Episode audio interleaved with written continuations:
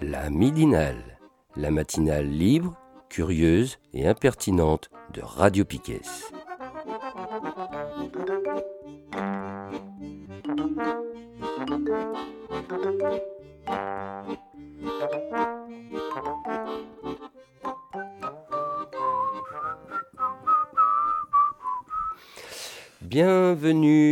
La midinale de Radio Piquet en ce 27 février 2023, en direct des studios de Pontanézen.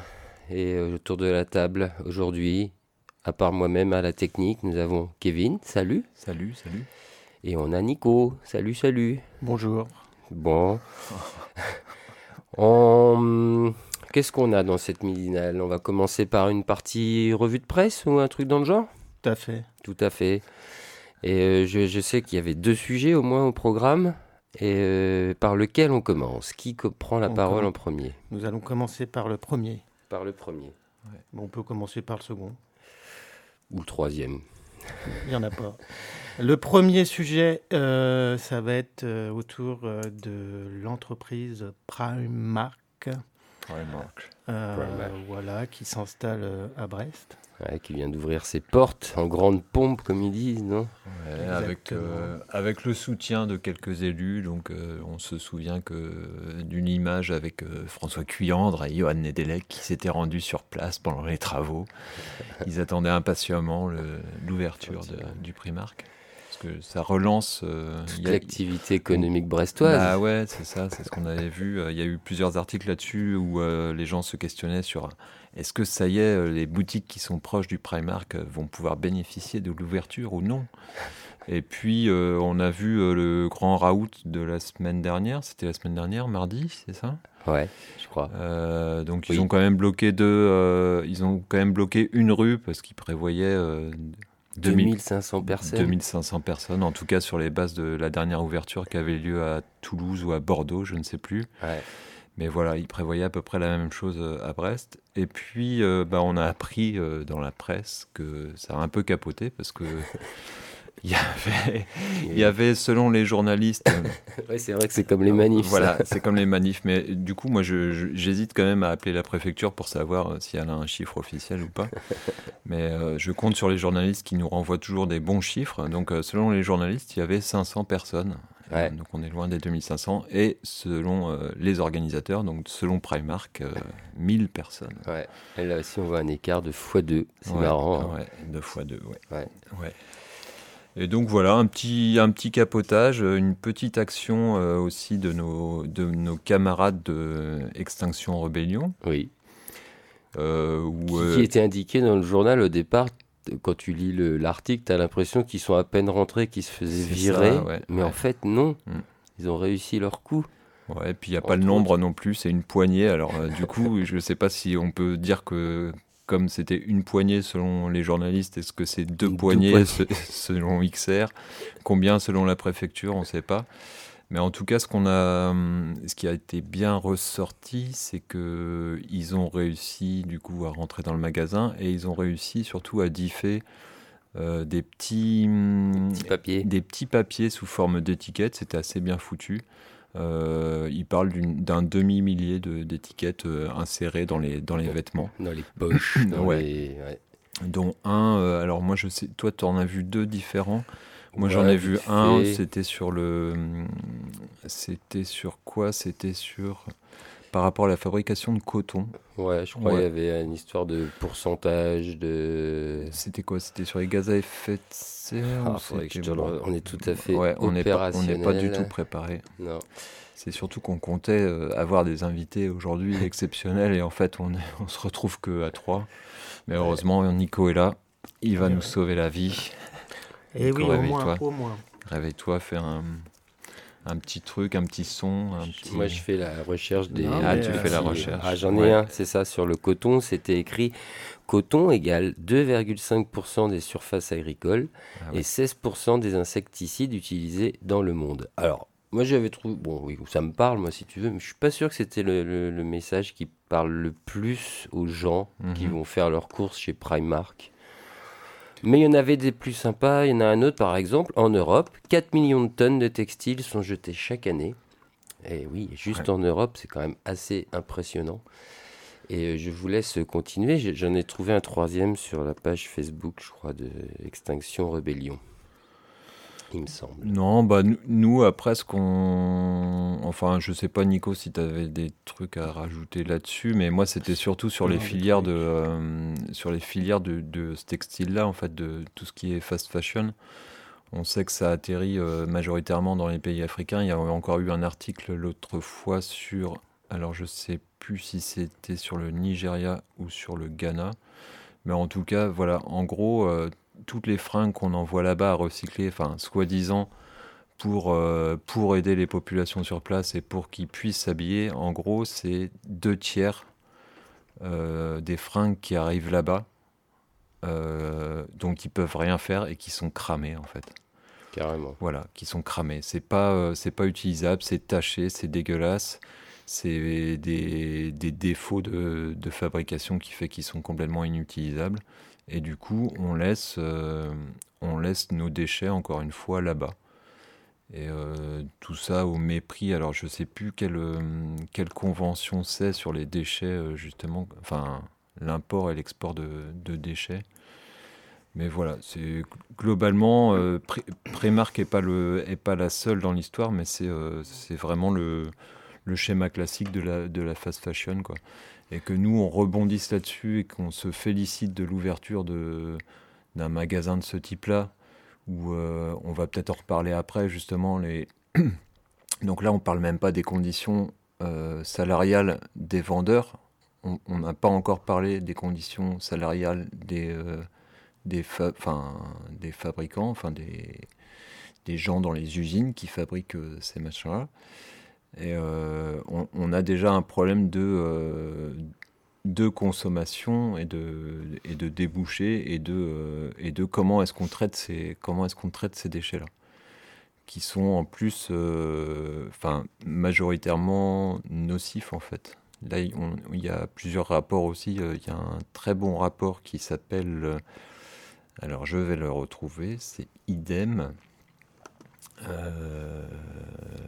les synthétiques anonymes, ça s'appelle. Vous pouvez le trouver, c'est sur le site Changing Markets. Et ça s'appelle les synthétiques anonymes, donc euh, canalise en fait le, la transparence de toutes ces boîtes-là sur la proportion de, de, tissus synthétiques qui sont beaucoup plus difficilement retraitables euh, dans, dans leurs fringues. Et vous verrez que. Est-ce que ça se recycle à peine, ça, non? Bah, c'est, ça se recycle pas, c'est dégueulasse. Enfin, c'est de la matière plastique. Quand on dit euh, synthétique, c'est du plastique. Hein. Donc, ça veut dire que quand tu les crames, bah, en fait, euh, tu. tu, tu, mets du CO2 dans l'atmosphère. Tu, fais un peu, un, peu tout et n'importe quoi, tu flingues. Euh, enfin, il y a des images qui sont assez terribles, en fait, quand tu vois les, quand tu vois les décharges. Enfin, on se représente on voit toujours des décharges de pneus ou de matériel informatique, tu vois, enfin les DE euh, aussi, quand, quand déchets électroniques, euh, quand on en parle, on, voit à peu près ce que ça représente. Il euh, faut savoir que les décharges de, textiles, c'est c'est dégueulasse dans le même point, quoi. C'est tu tu vas tu vas flinguer bah, comme à chaque fois, en fait, c'est des nappes phréatiques qui gobent euh, à fond. C'est des populations qui sont sur place qui sont complètement intoxiquées, soit par les vapeurs, soit par, euh, soit, soit par la flotte. Euh, enfin, voilà. Et puis c'est de l'exploitation aussi sur place. Enfin, on peut se, on peut se représenter le, machin. Ah oui, on sait que la fast fashion utilise beaucoup, je pense, d'enfants dans la fabrication textile. non? Oui, et puis bah, je te dis, même, même pour le recyclage, hein, à mon avis, c'est le même, c'est la hmm. même chose, quoi. Euh, ouais, mais en fait, euh, c'est un sujet quand même assez euh, important. Hein. L'industrie textile, quand même, est une industrie euh, hyper polluante, comme vous avez dit, mmh. quoi. Avec des grands groupes énormes hein, derrière, souvent de l'agroalimentaire. Euh, par exemple, Primark, là, qui s'installe à Brest, alors qui s'installe au cœur de Brest, à Quatergeven, hein, c'est Mmh. ça, là, Mmh. dans la galerie marchande. Donc, euh, Ils sont carrément euh, sur le Quatergeven, qui est, pour ceux qui sont pas de Brest, qui est un centre commercial au cœur de Brest, quoi. Voilà. Ils ont carrément, euh, t'as, euh, quand tu rentres dans ce centre commercial, les panneaux extérieurs, c'est Quatergeven, pour dire que c'est le nom du centre commercial, et maintenant c'est Primark. Que t'as l'impression qu'il y a que ça là-dedans, quoi. C'est eux qui ont la, la pub principale sur. euh, Ils ont même bouffé McDo, dis donc, au passage. Alors, comme plein d'industries euh, textiles, euh, cette boîte de merde qui, comme vous l'avez dit, fait de la, la fast fashion, donc mode éphémère, mode rapide, avec des textiles bien pourris, synthétiques, avec- qui produisent après des vêtements de mauvaise qualité et à Mhm. bas coût Oui. Euh, à très bas coût, euh, bah, ça appartient à un gros groupe alimentaire qui s'appelle euh, l'Associated British Food. C'est une grosse, grosse multinationale, énorme. hein. Euh, c'est euh, euh, canadien. British Ouais, Food. c'est british. Ouais, ouais, mais ils ont leur siège chaussage au, au Canada. Bon, en fait, bon, on ne va pas rentrer dans les détails, mais c'est une grosse multinationale qui s'est qui s'est répandue un peu partout dans le monde. Et, euh, et voilà, avec des actionnaires bien pourris, comme des fonds de pension derrière, euh, etc. Ça, vous pouvez tr- retrouver tout ça sur le, le site Wikipédia qui vous expliquera. Donc, mais juste pour dire que derrière, euh, quand même, c'est vraiment un modèle de merde, en fait. Et souvent, le- on oublie un peu le textile. On, on va parler des, des industries du pétrole, on va parler du transport, on va parler plein de choses comme ça, quoi. Mais l'industrie textile, technologies, ouais, tu nous en avais parlé aussi. ouais. Ouais, l'industrie textile, c'est quand même un gros responsable de pollution. Et derrière, c'est euh, c'est l'agroalimentaire, souvent. Euh, aussi, quoi, qui tiennent ces grosses industries. Alors, il n'y a pas Primark, il y, a que- il y a Zara, quoi. Il y a plein de trucs euh, qui, sont, qui sont très connus. Euh, Zara, H&M, tout ça, c'est le même modèle. Euh, bon, voilà, euh, moi, c'était c'était juste ça que, que je, vou- je voulais rappeler, quoi. C'est c'est ce modèle de, vraiment modèle économique derrière qui est, tout pourri. Après, comme vous avez dit sur les conditions de travail, euh, bah, en fait, souvent, c'est vraiment des conditions euh, vraiment euh, de management néolibéral dans, sa plus grande merde. Quoi. On embauche des pauvres, hein, voilà, des femmes souvent, ou, des, personnes issues de l'immigration, qui vont qui vont faire, avoir des contrats précaires, qui vont être qui vont être con- constamment euh, surveillés par des petits chefs qui, eux, sont des blancs, euh, jeunes, etc., dynamiques. Donc vraiment un modèle aussi euh, de, management salarial vraiment tout, pourri derrière. Ouais. Et pour, pour lier aussi le truc par rapport aux grandes multinationales, c'est aussi des gens qui ont énormément de moyens pour le, tout ce qui est greenwashing. Et dans ce cadre-là, je vous invite à lire le rapport euh, Licen- License to Greenwash Full Report. Donc ça c'est pareil, c'est sur le même site que je vous ai cité tout à l'heure. Et c'est notamment des, euh, c'est notamment des, des boîtes qui ont, euh, qui s'amusent à créer en fait des, des labels, donc des labels éco-responsables. Ah oui. Donc c'est elle-même, c'est elle-même. On, en parlera pour, sur d'autres sujets, mais en fait, ça c'est vraiment la, la- la grande marque de fabrique des, des multinationales, c'est de créer leur propre label, donc de manière à se labelliser. Et puis en fait, on se rend compte que c'est un peu pourri. Et dans le et ça va même au-delà de ça parce que quand quand ils quand ils créent leur label, là, il y a un exemple dans le dans ce rapport-là. Donc c'est en, juin 2021 où, Primark justement a lancé une marque de a lancé un modèle de jean en deux couleurs, écru et bleu. Donc là je traduis, hein, donc euh, laissez-moi le temps de traduire. Pour la somme modique de 19 livres. Euh, et en fait, elle a fait de la pub partout en disant euh, Regardez, euh, ce machin-là, c'est écolo à fond. Enfin voilà, il n'y a, y a, pas de- y a pas de fibres synthétiques dans, nos, vêtements. Donc en gros, c'est ça le message qui est porté. Donc euh, il parle de, de publicité dans les magazines, dans les magazines, à la télé. Donc je ne sais pas si nous on est, on est concerné par ça ou pas, mais en tout cas affiches publicitaires, etc. Et ce, que dit le rapport, c'est que ce modèle-là, en fait, donc où ils font, dont ils se servent en fait pour, pour faire du, greenwashing, ça, ça, ne représente que deux modèles des 540 vêtements euh, de femmes, en fait. Donc voilà. voilà. C'est aussi, la proportion qu'on peut. Euh, vous, vous, divisez 2 par 5 euh, et ça vous donne le pourcentage. Voilà. 0,4% et pour, de leurs fringues, quoi. Et pour finir aussi sur, sur Primark et puis sur ce petit rapport qui est vraiment intéressant, en, en, conclusion, alors vous avez le rapport en anglais qui fait plus de 60 pages donc il faut se le cogner. Mais il y a un rapport, euh, il y a un résumé de rapport en français également. Et à la dernière page, on, il y a un graphique où se situent les marques par rapport à leur transparence sur leur, utilisation de fibres synthétiques et leur engagement à les éliminer de leur collection. Donc il y a, euh, pour, ceux qui comprennent pas, du coup, il y a une marque, ça va de, la couleur verte à la couleur rouge. Et en, et en, zone rouge, on trouve justement Primark, on trouve également Timberland, Target, euh, Burberry, je ne savais même pas que ça existait, Gap, etc., etc. The North Face, donc euh, tous les tous les kawaii que l'on voit en manifestation, tout ça. Bah, après, après, je veux dire, si tu achètes une fringue en, où il y a du, euh, voilà, du, du synthétique, mm le, problème, c'est pas encore. Enfin, si, le problème, c'est qu'il y en ait dedans, mais euh, c'est le fait surtout d'en acheter régulièrement et trop souvent. Ça, c'est le modèle Primark. Parce que, bon, les North Face, euh, moi, pour ceux quand les gens que je connaisse qu'on ont, ils en achètent pas tous les, tous les 3 ans, ou 4 ans, ou 5 ans. C'est des fringues qui durent, quoi. Donc, euh, le problème de Primark, c'est ça c'est qu'on multiplie on, pour, sous le coup de la fashion. voilà, je veux être à la mode. Hein, je, après, il y a un truc bien dégueulasse aussi dans, ces, marques-là. quoi. Alors, en fait, ils segmentent. Il y, a, les marques un peu luxueuses, il y a les marques un peu moins luxueuses. Et là, on est clairement dans un truc, on s'adresse aux pauvres. Oui, oui, oui. On bah, s'adresse à des gens euh, qui n'ont pas les moyens. Et du coup, c'est vraiment dégueulasse. quoi. Les conditions de travail sont horribles.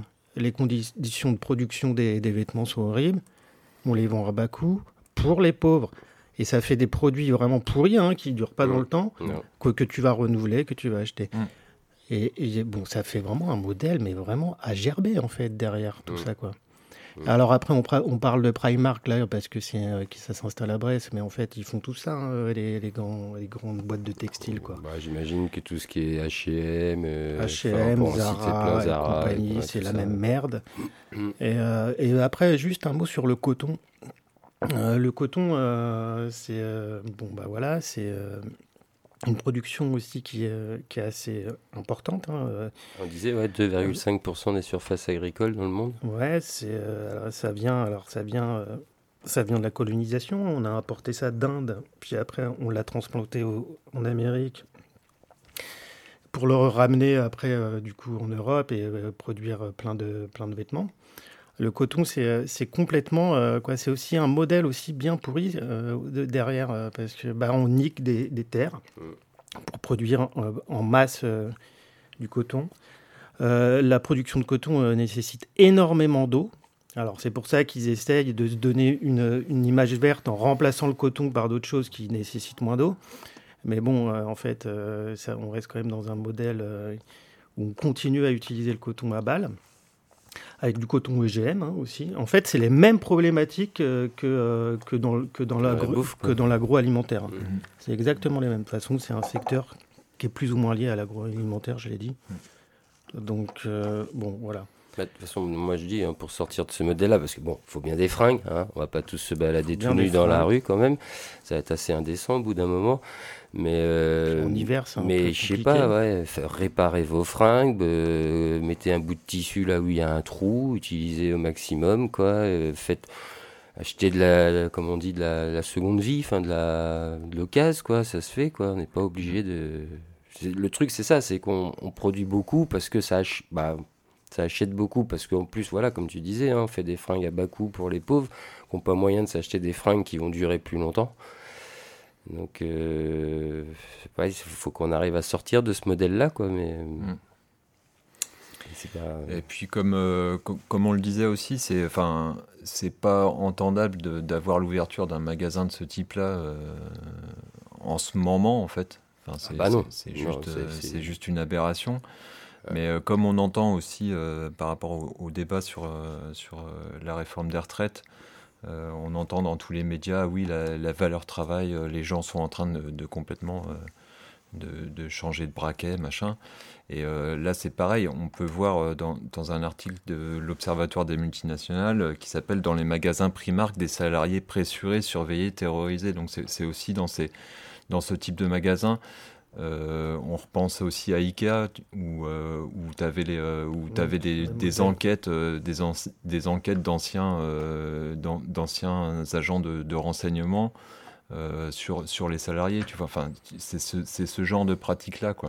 Et à chaque fois qu'on et pourtant, à chaque fois qu'il y a une chaîne de ce type-là qui s'installe dans un, dans un, sur une collectivité, enfin dans un territoire, en fait, on est les premiers à, à crier. Euh, enfin, c'est pas nous, hein. euh, c'est généralement le, les politiques en place qui, euh, créent, au miracle. On a l'impression qu'on va renaître, va renaître de nos cendres avec l'arrivée d'Amazon, avec l'ouverture d'IKEA il y a je sais plus combien d'années sur Brest, avec l'ouverture de, Primark la semaine dernière.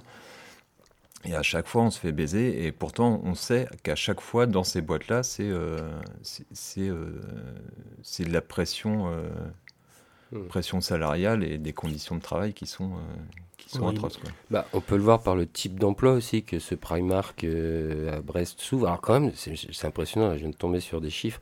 Donc Watergaven, c'est un centre commercial, il y a, plus, il y a plusieurs enseignes. Hein. Il y en a hmm. quand même déjà de base, je sais pas, 10, 20 là-dedans c'est 10 000 mètres carrés de, centre, et Primark, c'est 6 000 mètres carrés.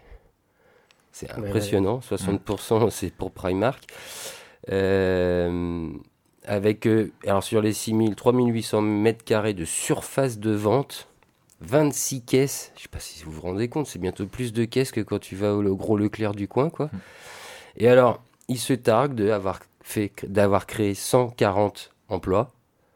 Alors, sur les 140 emplois, il parle 140 CDI, dont 70 à temps plein. Donc ça veut dire qu'il y en a 70 des CDI qui sont pas à temps plein. Donc on voit déjà un peu le type de job qu'on te propose. quoi. C'est sûrement au SMIC. Et euh, un CDI euh, pas à temps plein au SMIC, euh, bah, vous voyez tout de suite comment on peut vivre avec ça. Et il se targue aussi d'avoir des contrats à 25 heures et des contrats étudiants. C'est trop bien. Hmm trop bien avec ça. Tu Après, c'est toujours la même rengaine, quoi. Tous ces trucs-là, l'argument ultime, c'est dire que ça va créer des emplois. Euh, voilà, blablabla. Bah, c'est ce qu'on entend depuis 40 ans euh, par les politiciens, par les, chefs d'entreprise. C'est nous qui créons des emplois, ça va relancer la consommation, blablabla. Gros foutage de gueule, gros chantage, mmh. parce que c'est des emplois précaires, de merde, avec un management euh, terrible derrière, et qui euh, qui vont en fait qui vont qui vont avoir quoi qui en fait qui créent quoi qui crée de la précarité quoi ouais et puis euh, qui, on est en train de aussi d'alimenter un système industriel complètement pourri nocif mm. qui est en train de juste de, détruire la planète donc euh, bon bref et puis l'argument de l'emploi il est juste dégueulasse et faux souvent parce que c'est souvent des emplois qui ne durent pas dans le temps hein. mm. bon et puis qui créent la souffrance etc puis on peut revenir aussi sur l'autre argument. Ils disent, tu t'en parlais tout au début, euh, Kevin, c'était euh, est-ce que les autres euh, magasins vont pouvoir profiter de l'ouverture de Primark? Hmm. J'ai juste envie de dire comment ils en profiteraient en fait. C'est pas parce que les gens vont aller acheter à Primark qu'ils vont aller acheter plus dans les autres magasins. Hmm. J'ai envie de dire au contraire si vous êtes un, petit commerce de fringues, essayez de faire ça bien et tout, bah, euh, l'arrivée de Primark, ça va juste avoir comme effet que les gens vont venir moins acheter chez vous. En fait, je vois pas trop le. Enfin, je, suis là, cet argument-là, il est pas entendable non plus, en fait. Quoi. Mais pourtant, ils le mettent en avant, quoi. Enfin, mmh. tu vois, ça fait, ça fait un titre dans le télégramme. Je, je, comprends même pas la question, mais bon. Pour revenir sur le, les, ouvertures, là, les chiffres qui sont annoncés, là, il y a l'exemple du Primark, de, du Primark pardon, de Toulon.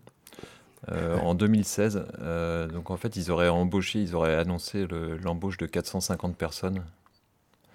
Et en fait, sur les 450 personnes qui ont été employées, euh, juste en moins d'un mois après, il y en avait déjà 100 qui étaient, euh, qui étaient virés, et en fait, qui étaient, enfin, qui étaient virés, euh, dont la période d'essai, enfin, avant la, fin de la période d'essai. Quoi.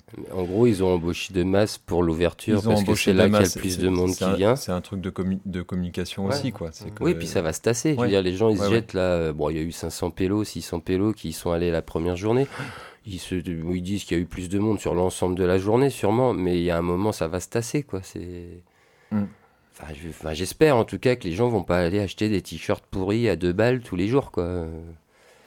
Enfin oui, effectivement, sur ce nombre d'employés, on sait très bien que ça va pas durer euh, mm, mm. éternellement, quoi. Bon. Voilà. ouais, euh, peut-être qu'on peut finir sur. Euh, bah, faut soutenir. Une note euh, positive. ouais, une note positive bah, par l'action. Extinction Rébellion, là, ils ont fait une action. Bah, soutenons-les, allons avec eux. Elles ont éclaté d'autres boules puantes dans ce magasin. Ouais, moi j'ai pensé à un lâcher de, de mythes. de mythes alimentaires qui bouffent les vêtements. Ah, puis là, ça devrait être vite fait, hein, vu la qualité des fringues. C'est pas bête, ça. Elles, aiment les fringues en synthétique, les mythes alimentaires Ça bouffe tout, ça, les mythes. Hein. toi, t'as des mythes, toi?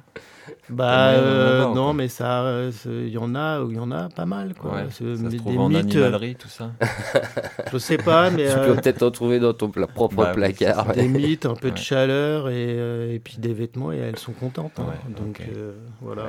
Oh, mais à mon avis, c'est blindé de pesticides dans ce genre de, de magasin pour éviter ça. Quoi. Ils arrosent en plus, c'est ça les trucs. Euh, quand tu reçois des fringues en carton, c'est connu ça aussi dans l'industrie euh, textile. Ceux qui ouvrent les cartons, les, travailleurs, quoi, quand ils reçoivent les cartons de fringues avant de les mettre en, magasin, c'est connu qu'il y a des problèmes d'intoxication. Quoi. Les fringues sont. Euh, sont arrosées de produits bah, pour, je sais pas, résister au transport par mmh. bateau, au machin bidule. Et moi, je me rappelle même d'où je veux, voilà, dans ma ville de naissance, quoi, il y avait un cas, il y a quand même un gars qui a fini amputé des deux mains. Parce qu'il s'était coupé en ouvrant un carton.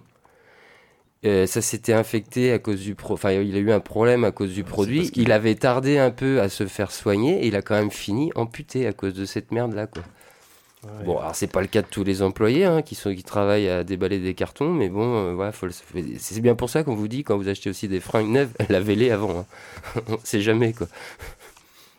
Donc je sais pas si les mythes vont résister. Envoyez de nouveaux mythes.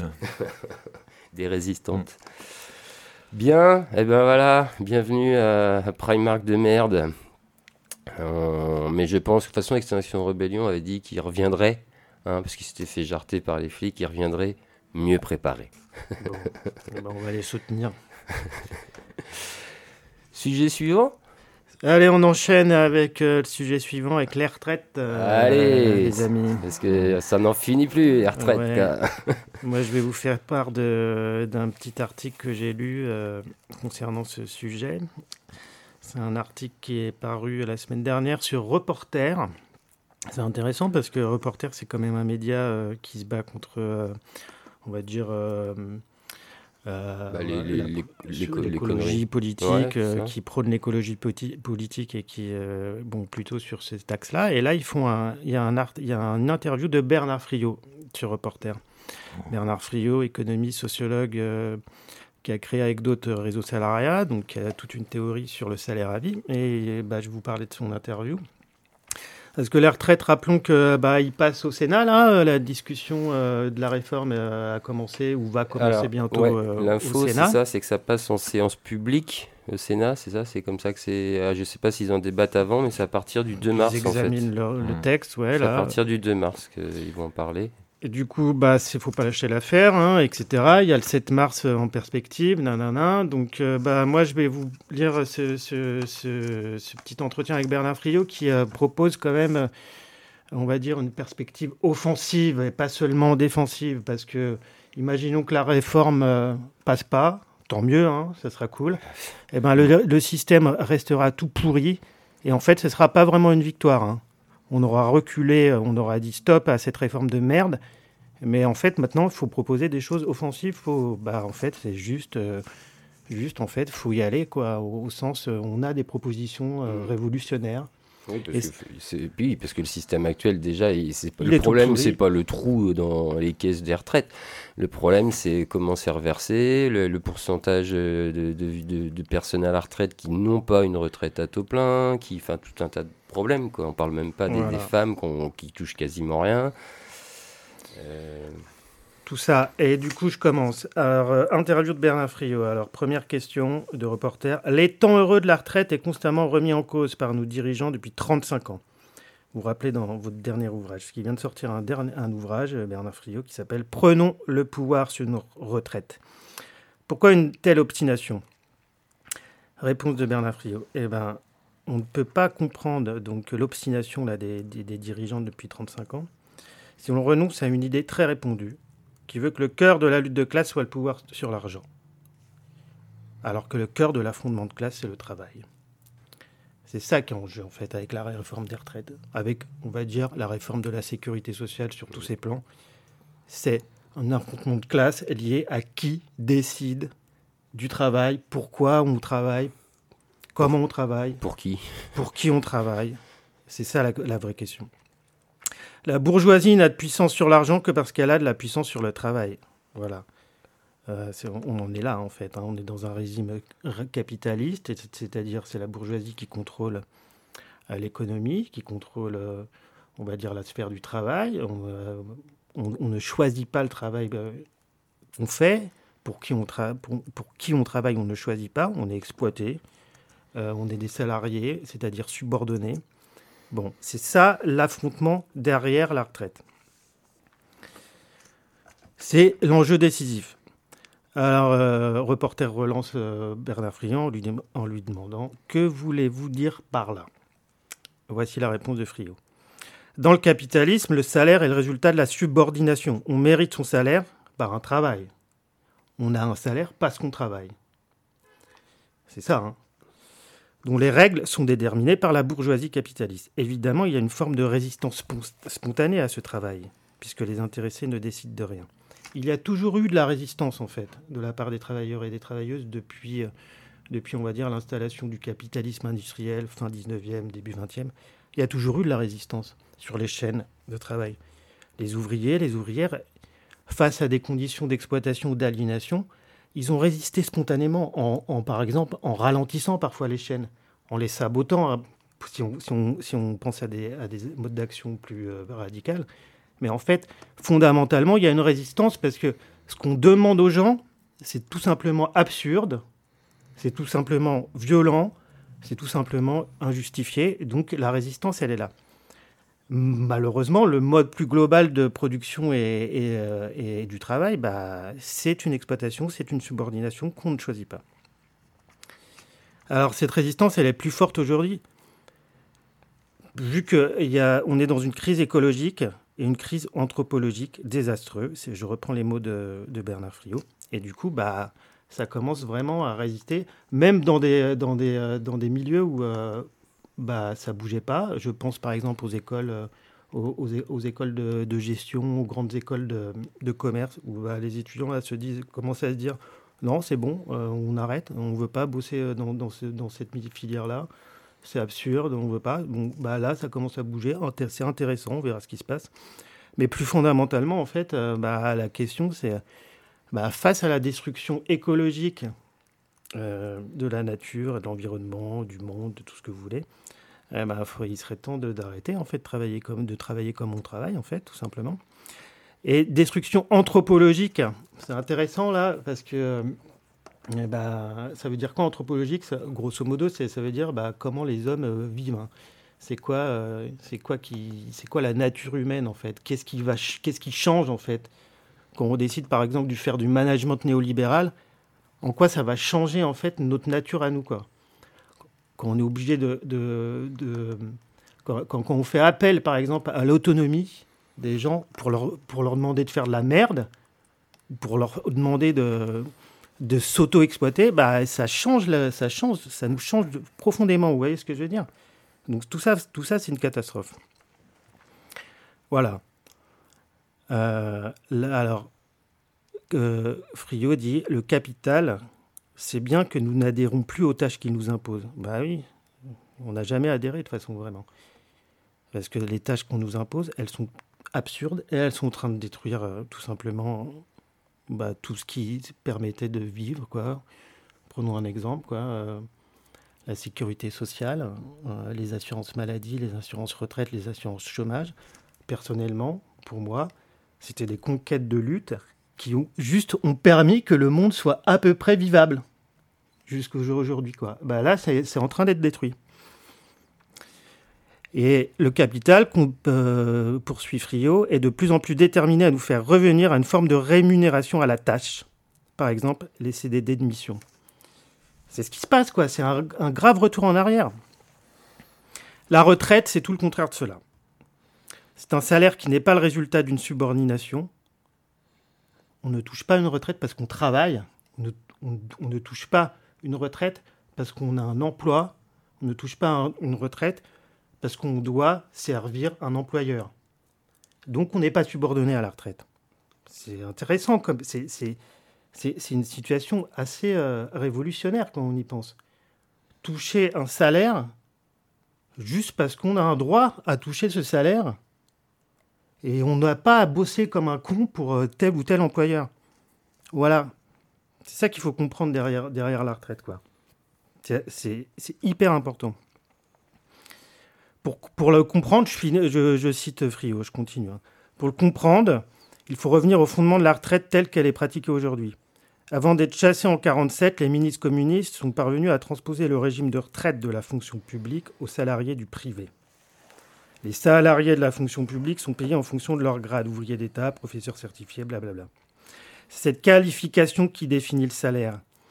Donc en fait, la fonction publique, on touche un salaire puis une retraite. La retraite, c'est du salaire dans ce cas-là. Pas parce qu'on a tel ou tel employeur, pas parce qu'on bosse, pas parce qu'on travaille pour tel employeur. C'est parce que, en fait, c'est notre qualification personnelle qui nous définit. Et du coup, nous avons un droit à un salaire, c'est un droit politique qui est continué à la quand on est à la retraite. Et je précise, le, le, le, salaire que touchent les retraités de la fonction publique, c'est pas en fonction de leur cotisation.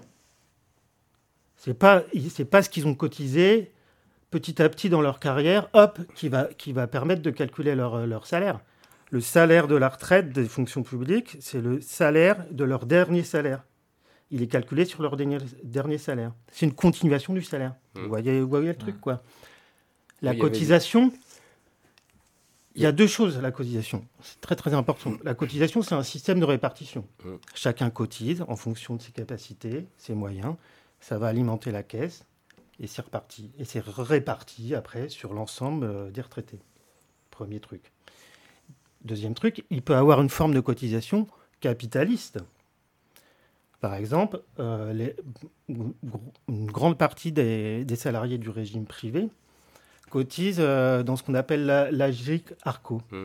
C'est une retraite complémentaire, ça. Retraite complémentaire, mais mmh. qui, euh, qui, prend beaucoup d'importance de mmh. plus en plus. Et, et ben là, on cotise en fonction de ce, qu'on a travaillé. Ça va sur un compte personnel. Et en fait, c'est ça le cœur de la, de, de la réforme derrière. Ce qu'ils veulent transformer, là, Macron et compagnie, c'est de passer à un régime à points. On cotisera en fonction de ce qu'on a bossé. Et du coup, notre retraite sera calculée de façon individuelle sur ce qu'on a fait. Et pourtant, il met en avant de vouloir sauver le système mmh. par répartition. Quoi. Mmh. C est, c est, mais bon, mais en bien. fait, quand, quand, on va au cœur des choses, le système de répartition, euh, en soi, euh, il est ni bien ni mal. Il y a un, une répartition qu'on peut qualifier de capitaliste. C'est euh, la cotisation à points. OK, hein, on cotise. OK, après c'est réparti. Mais de manière capitaliste, en fait, de manière très individualiste. Donc, euh, il faut définir, il faut préciser les choses. Voilà.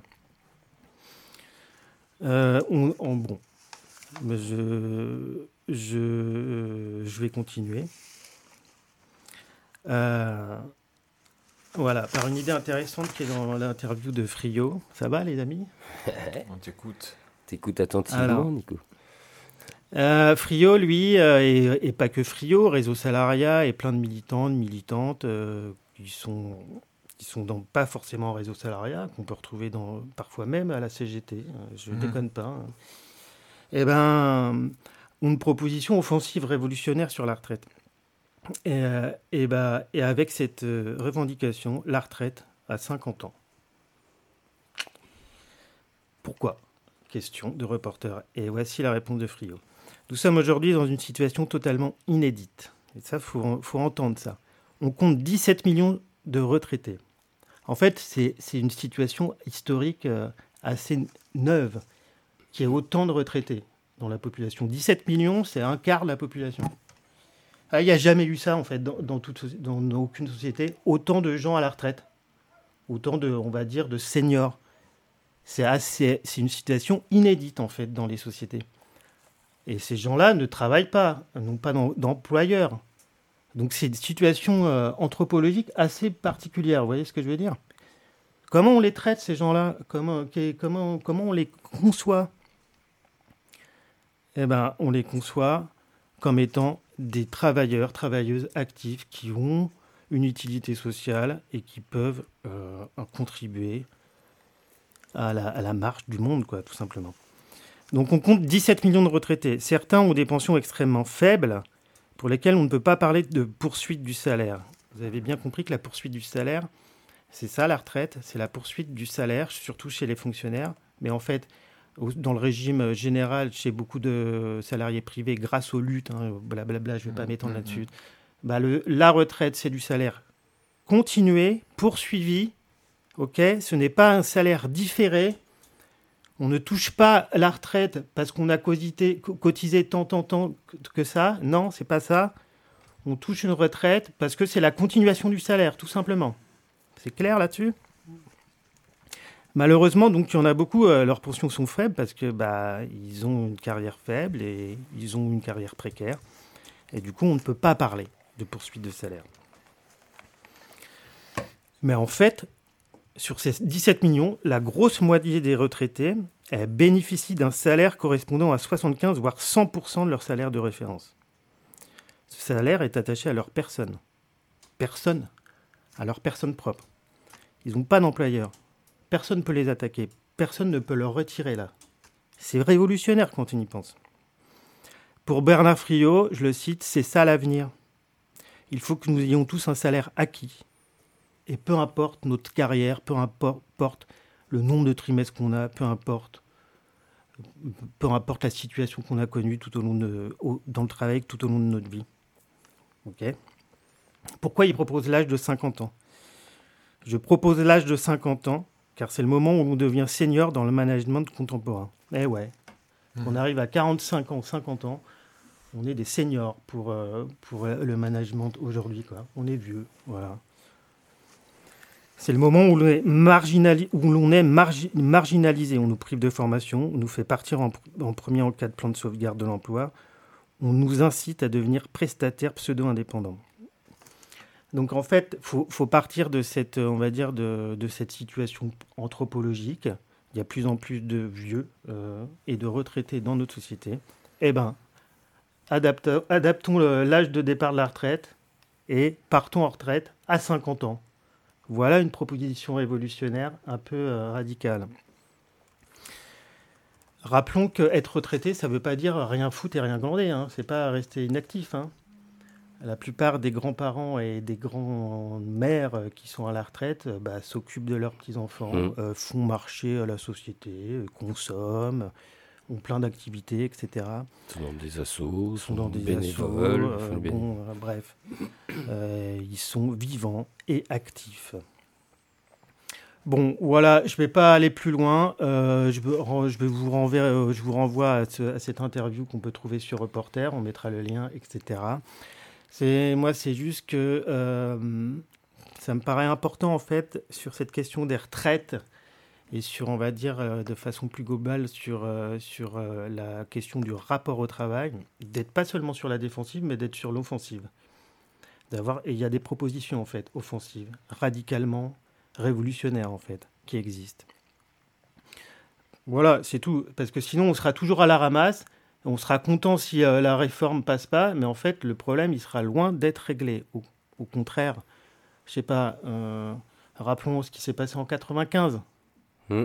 grand mouvement, grand mouvement de, de, grève et de grand mouvement social. En on fait reculer une, une, réforme, mais on se prend un autre truc dans la gueule. On fait reculer la réforme, super. Et juste après, euh, c'était Juppé, Premier ministre à mm. l'époque.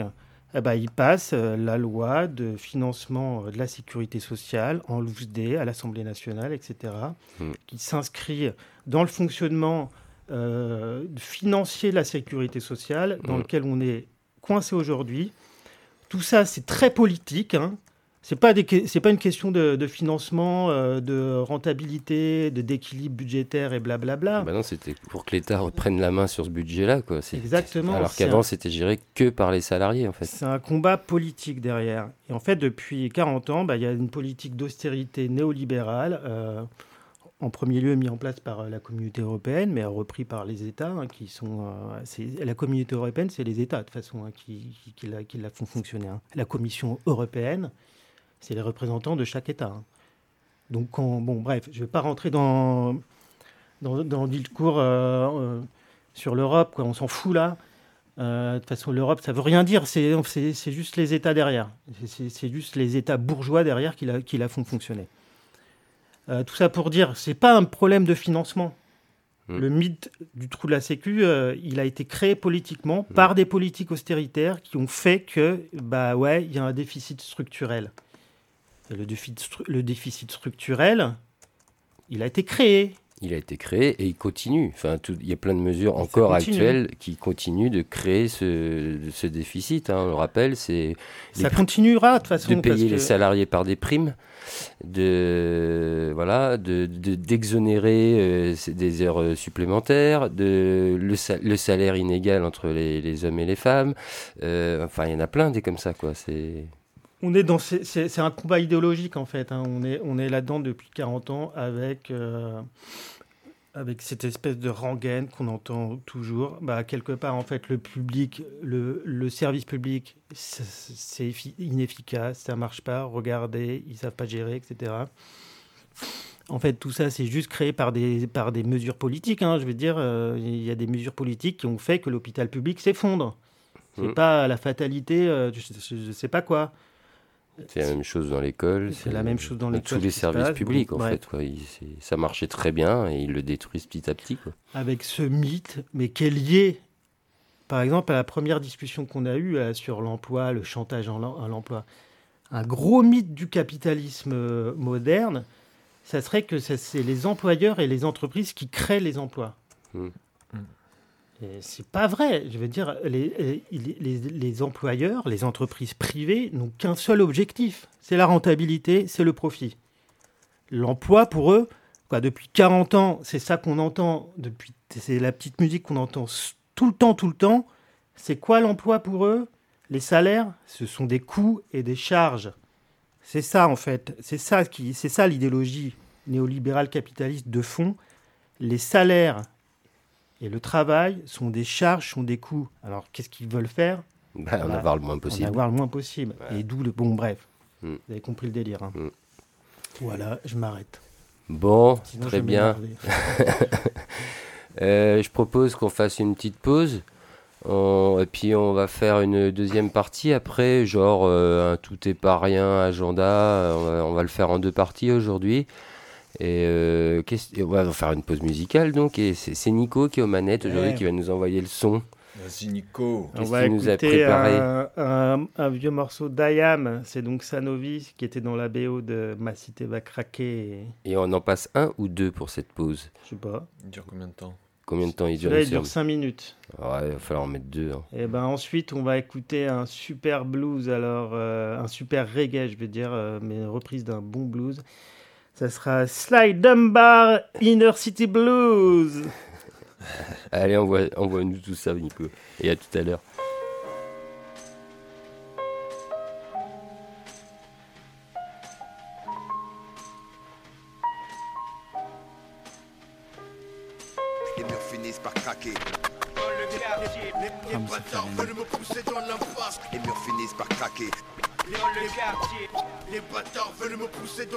L'étoile rouge devant ma face, c'est un diplôme d'honneur pour elle. Rien pour moi, mon honneur s'efface peu à peu. Chez nous, les cœurs se glacent très tôt. La peur se tasse, pour rien, les frères se fracassent. Les patates volent, les mauvais coups s'enchaînent comme cette chienne de vie habituée au vacarme. Pour éviter les larmes dans les poches, les gosses glissent des lames. Pas facile de vivre avec des drames. Micro en main, j'envoie ma cam, nos soucis sur ton phonogramme régénère la flamme. Des vrais poètes de rue ne soient pas détendus. L'atmosphère est tendue, ou sur les cordes à linge. Ton corps va jouer le pendu. J'ai conçu ce texte face au but. Mes rimes claquent les baffes comme les staffs d'Arnouche qui jouent les baraques. Les pieds dans les flaques de piste, mon quartier craque. Dans les blocs, les appareils nous braquent. Flash sur les glocks, l'histoire finit sur des menottes. C'est donc ça nos vies, maudit. Mon peuple survit, la vie des êtres chers. Lucifer les met au bas prix. J'écris, je prie pour fuir les soucis, comme les petits frères fuient devant des képis. L'esprit embrasé s'éteint seulement avec du liquide. Freeman, je suis loin d'être passif, je vis. Alors quoi, c'est donc ça nos vies Putain, dire que l'affection était une famille. 20 ans déjà, on voit la 16 et les sachets de spectacle. La clique fout de souk avec des plaques de Z là. Ville, côté court, France, côté mer, des puis les couleurs du tableau. Son cadre, c'est donc ça nos vies. 20 ans déjà, on voit la 16 et les sachets de spectacle. La clique fout de souk avec des plaques de Z là. Ville, côté court, France, côté mer, des puis les couleurs du tableau. C'est donc ça nos vies. J'apprends à perdre, mec. Chaque jour, même merde, les faces au photocop, les ganaches de salope. Salut, petit pote, ça boum dans leur caisse, les flics zoom. On fume la cesse, yes, ça perd l'occasion de fermer la foume. La brèche te coupe la raison, l'essence saute sec et sous la pression. Tu finis par estanquer tes potes. Alors, ils t'attendent en bas pour te péter. Au premier pas dans le couloir, chouffe derrière danger. Tchac, tchac, c'est le SAMU dans le bloc opératoire. On t'annonce que tu ne marcheras plus. Sous le porche, le à l'heure. Groupé dans la pénombre, tes ex-frères pouffent sur ton malheur. Dans cette histoire qui récolte et qui s'aiment, s'ils ne peuvent t'avoir, ils auront ce que tu aimes. Il y a un pack son d'impasse dans la place, du gaz dans les poches, la nas. Cache, cache avec les schmitts, c'est jeté dans la HH. La haine, elle augmente. Nous aussi, on bute un colleur d'affiche pour l'exemple, ça détend. Ouais, on s'arme, on cache les bouches qu'à l'écran. On crève les cons pour crever l'écran. Après, la soif de vendetta, flash nous aveugle. On tue les gens de notre condition, transition d'une enfance de merde à cette vie d'adulte pourri pour quiconque ici, c'est donc ça nos vies. 20 ans déjà, on voit la 16 et les sachets de spectacle. La clique fout de souk avec des plaques de Z là. Ville, côté court, France, côté mer, puis les couleurs du tableau. son cadre, c'est donc ça nos vies. 20 ans déjà, on voit la 16 et les sachets de spectacle. La clique fout de souk avec des plaques de Z là. Ville, côté court, France, côté mer, puis les couleurs du tableau. c'est donc ça nos vies. Tic-tac, compte à rebours entamé, guerre de tranchées. Verdun du 20 e siècle, combien s'en sont tirés Des sacs, des cycles, des chaînes, les briser pas facile. Enracinés dans le choral, le troupeau mène une vie difficile. Sans âme, la cour n'a plus d'arbres. Le béton pousse aussi vite que le marbre. Dès que lassé, on sort les armes ou bien on baisse les bras. On retrousse les manches, la machine s'enclenche. Le temps passe, maqué par l'ange, déjà tu fais la manche tranchée dans le vif. Seule issue, sacrifier les jeunes, saccagent, s'affrontent, subissent, et reste. Langage délaissé, pour compte les oubliés, détonateurs armés. 3, 2, 1, partie terminée. Vient la nuit, puis une autre journée. Invisible, personne nous voit, rien nous empêche de magouiller. Impalpable, à croire qu'une matraque c'est abstrait. Pourtant, aucun couleur d'affiche s'est fait buter. Et Dieu sait que verser de l'eau sur une pierre gravée, ça la fait pas pousser. La soif de vie rend fou les minots. Fini les mano à mano. Sous les préaux, maintenant c'est pruneau dans le cerveau. Le manque d'argent pèse, les mecs deviennent avides. Les potes s'arnaquent ou se braquent dès que le jour se débine. Les murs finissent par craquer, les jeunes finissent au parquet. Les dealers ont craqué, le crack fait son entrée. Les frères se foutent des frères, c'est tout pour le profit. Finir ainsi, hmm, c'est donc ça nos vies. 20 ans déjà, on voit la 16 et les sachets de spectacle. La clique fout de souk avec des plaques de Z là. Ville, côté court, France, côté mer, des puis les couleurs du tableau. son cadre, c'est donc ça nos vies. 20 ans déjà, on voit la 16 et les sachets de spectacle. La clique fout de souk avec des plaques de Z là. Ville, côté court, France, côté mer, des puis les couleurs du tableau. c'est donc ça nos vies. Les mots finissent par craquer. Les les bâtards veulent me pousser dans. Les mots finissent par craquer. Les les bâtards veulent me pousser dans la face. Les mots finissent par craquer. Les les bâtards veulent me pousser dans la face. Les mots finissent par craquer. Craquer. Les les bâtards veulent me pousser dans la face. Les mots finissent par craquer. Les bâtards veulent me pousser dans la face. Les mots finissent par craquer. Make me wanna holler way that you're my life, Yeah, yeah, yeah, yeah. Spa-ba-da-ba-ba.